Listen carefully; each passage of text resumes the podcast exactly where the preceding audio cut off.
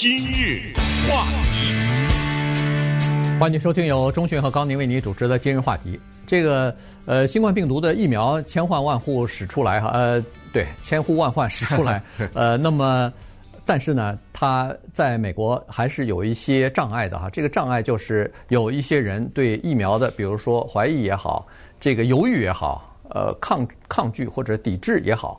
呃，这个情况是不可避免的。那么，《纽约时报》呢有一篇文章啊，它就是把韩国最近发生的这个疫苗的事件呢拿出来，呃，作为参考，看看有什么东西值得美国在注射疫苗的时候碰到问题的时候得以借鉴的。所以今天呢，我们就把这两个事情来跟大家一起来分析一下。就是在今年九月份的时候啊，南韩他们在推出这个。流感疫苗，注意啊，是流感疫苗，不是新冠病毒的疫苗。因为今年的流感季节马上到了以后呢，呃，传染病专家认为说，先是把流感给它控制住，因为流感它也会传染啊。然后呃，不能两个东西都一块儿来，流感了再加上新冠，这一下呃问题就更更加严重了哈。所以呢，在南韩就开始。呃，推出一个雄心勃勃的计划。他们认为说，今年的流感疫苗，因为是新冠病毒原因，我们要注射的更加要求更多的人免费的注射哈。所以呢，他们把目标定在三千万人，争取给三千万人注射。这样的话呢，起到比较大面积的保护的作用。结果没有想到，这个注射疫苗的时候，有一些人有比较强烈的副作用的反应，包括死亡。嗯，首先呢，三千万人是什么概念啊？就是比去年多了一千万。去年韩国是两千万人注射流感疫苗，这个事情没有成为新闻，因为去年注射的时候没有新冠病毒这件事情，不会遭到任何媒体的，嗯，比如说关注啊，或者是质疑啊等等。那么今年政府是好心，完全的好心，就是增加。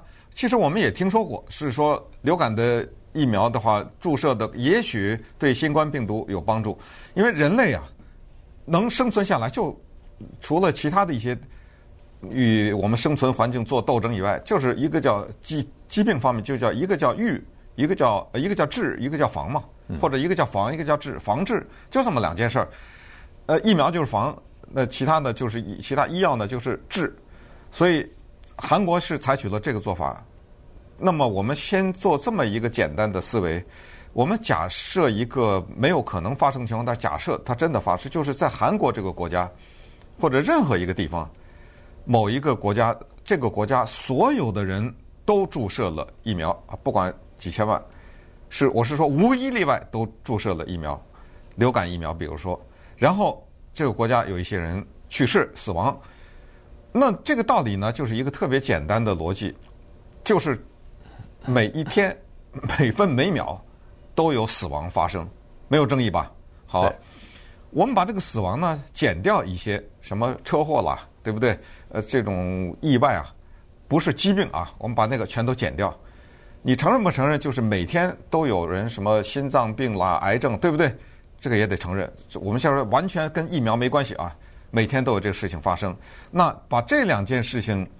了解清楚的话，把它放在一起，就发生了一个现象，这个叫重叠性死亡。这什么意思？就是当注射疫苗的人越来越多的时候，再发生死亡的时候，我们就没有办法知道他是不是因为注射疫苗，对不对？呃，因为该有心脏病的人，该有癌症的人，这些人跟那疫苗可能是没有关系的。可是我们不知道了，已经因为面积扩大了，注射疫苗的人太多了。那么这个事情呢，我们说的时候是九月份的时候，因为流感季节发生在九十月的那个季节，所以九月初的时候韩国做的这个决定。但是接下来呢，就传出来一个人的死亡，一个十七岁的男青年。这十七岁的男青年呢，再一查是曾经注射过这个流感疫苗的，这一下在网上可就不得了了。那网上那各种的文章，你知道吗？嗯，铺天盖地，就把韩国人给吓坏了。呃，接下来刚还没安定下来，又传来消息，不是一个哟，过了十月份的时候是二十八个呀，嗯，这下完蛋了，韩国政府立刻他的这个疫苗计划挫败了。对，这个二十八个，然后我看上网昨天再查的话，现在好像七十来个。对，它是每天都有一个一两例一个。对对，现在是七十一例还是多少例？这个一来呢，就有一个大的问题。这个七十一例死亡，现在呢，当然医学专家说，这个七十一个人如果不注射疫苗的话，可能也会造成，比如说心脏病发作或者是中风啊什么的，这是比较突然的本身的自身的这个呃健康状况的问题啊。所以，但是。有了社交媒体，有了国际网络以后呢，这传出来的消息可就吓人了，可就多了。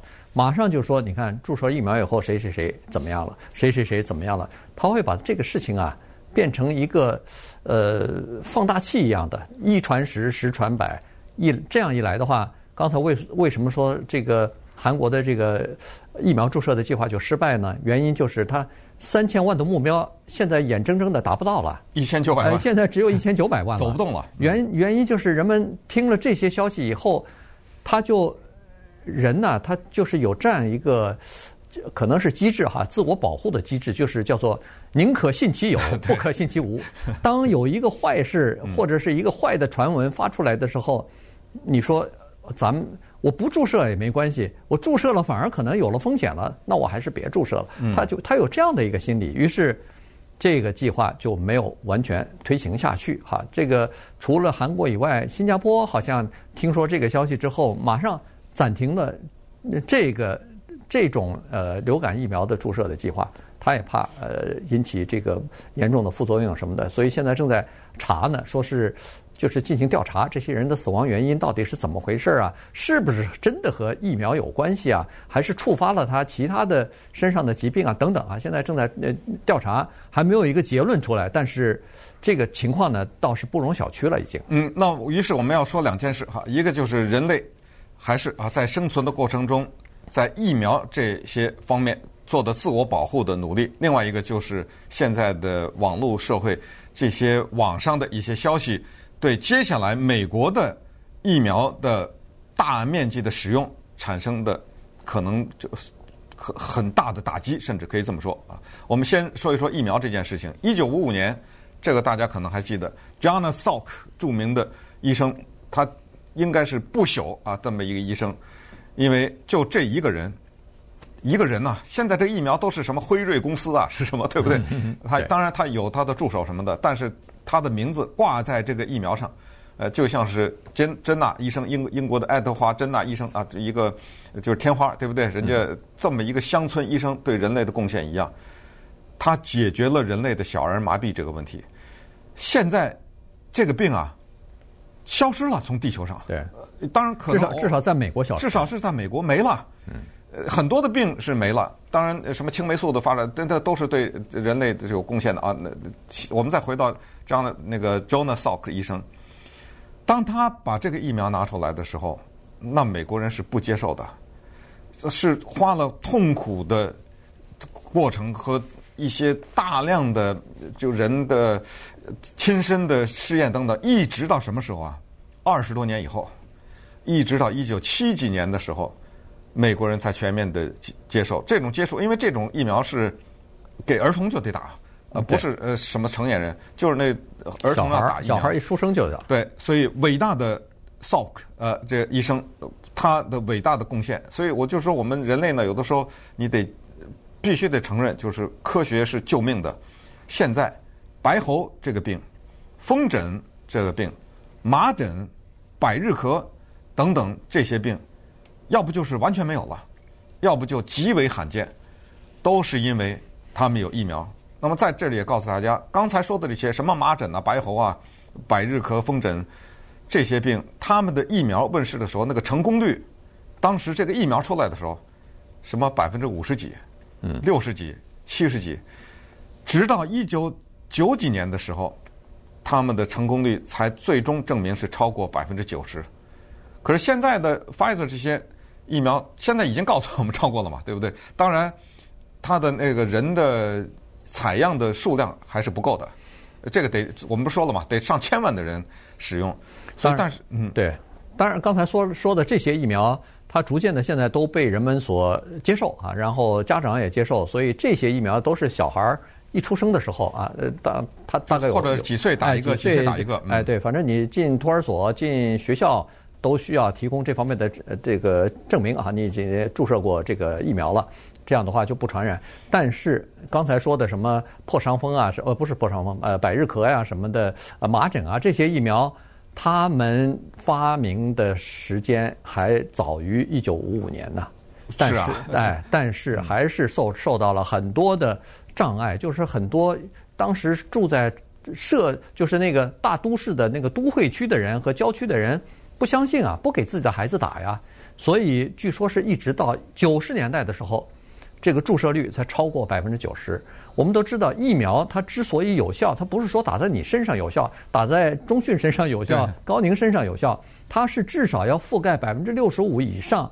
百分之七十以上，当然覆盖的越多，它的防御的效果就越好。你你要是百分之九十的人都打的话，那基本上就做到差不多就防御，它不会传染了，不不会大面积的这个传染。可是如果只有百分之二十三十人打，那没有，它还是用处还是不大哈。所以这个才是普及才是最重要的，就是说大家一定要有这个意识，为了比如说大家的公众的健康、公众的安全，咱们也。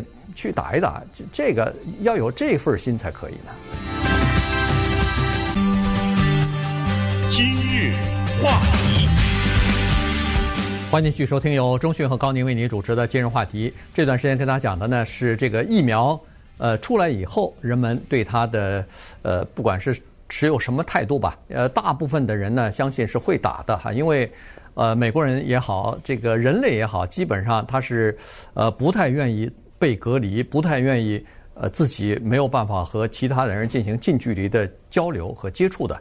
那么，如果没有疫苗的话，大家怕防止或者是传染到这个呃冠状病毒，那就隔离了，就没有办法跟别人去近距离的接触了，保持距离呀，什么戴口罩之类的，人们是不愿意受到这些限制的。所以，为了取消这些限制，或者是不受限制，呃，打疫苗的人是比是应该是多的。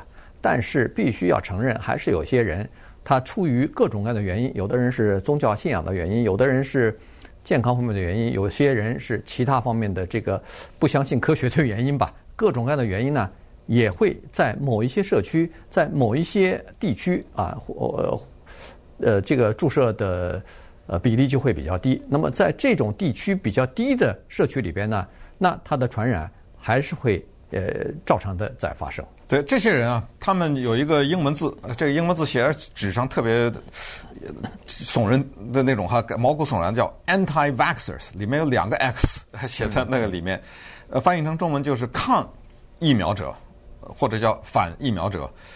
这些人呢，他不是现在才有的，这些人就最早就是比较说他们比较多的时候，就是说疫苗和自闭症这个问题。这个以前我们聊过多次，很多人都听说了，对不对？直到今天，很多人也是这样。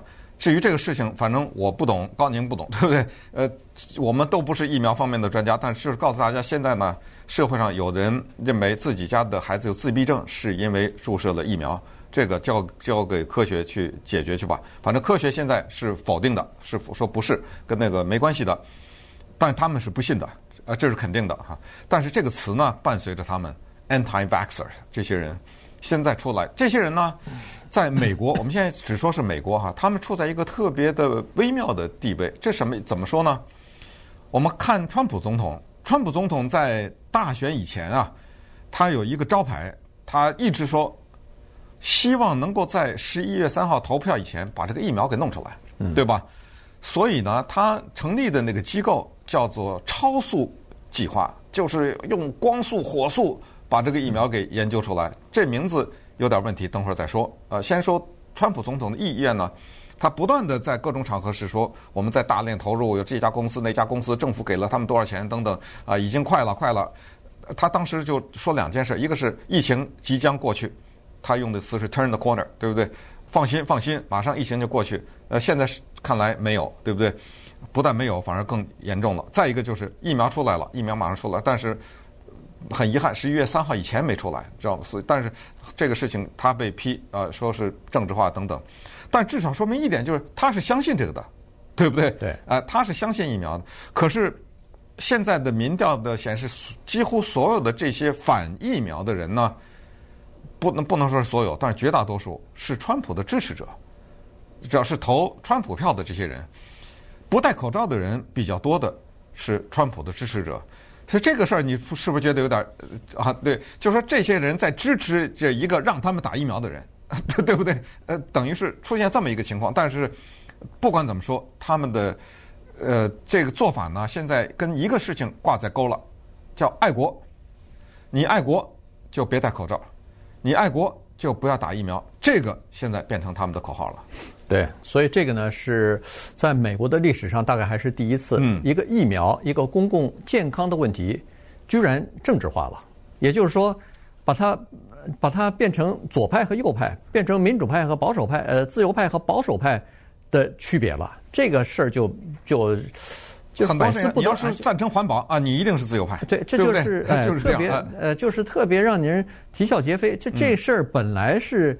跟那个没什么关系的，这是一个人类的健康或者人人类公共卫生的一个问题。一个传染病，它你预防这种传染病，你打一个流感的疫苗，这跟你的政治倾向有任何关系吗？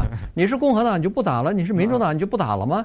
这个不应该的哈。但是现在确实这个就有政治化的倾向。刚才说了那个呃极速计划，那个极速研究计划，当然他少说了几个字，就研发计划什么的要快速之类的。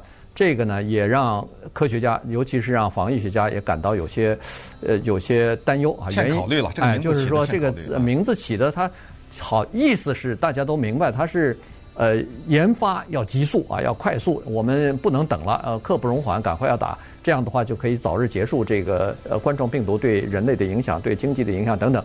但是呢，他潜潜意识是当中呢，给人另外一个印象就是说。我们都知道，中文有一句话叫“萝卜快了不洗泥”嘛。这个，如果你快速发展的话，可能你就在比如说安全方面，在品质方面，可能就不会那么完美，因为你要求快了嘛，不可能是又快又安全又完美哈。所以在这种情况之下呢，科学家担心说，这个极速计划，呃，给人们带来的叫做负面的影响。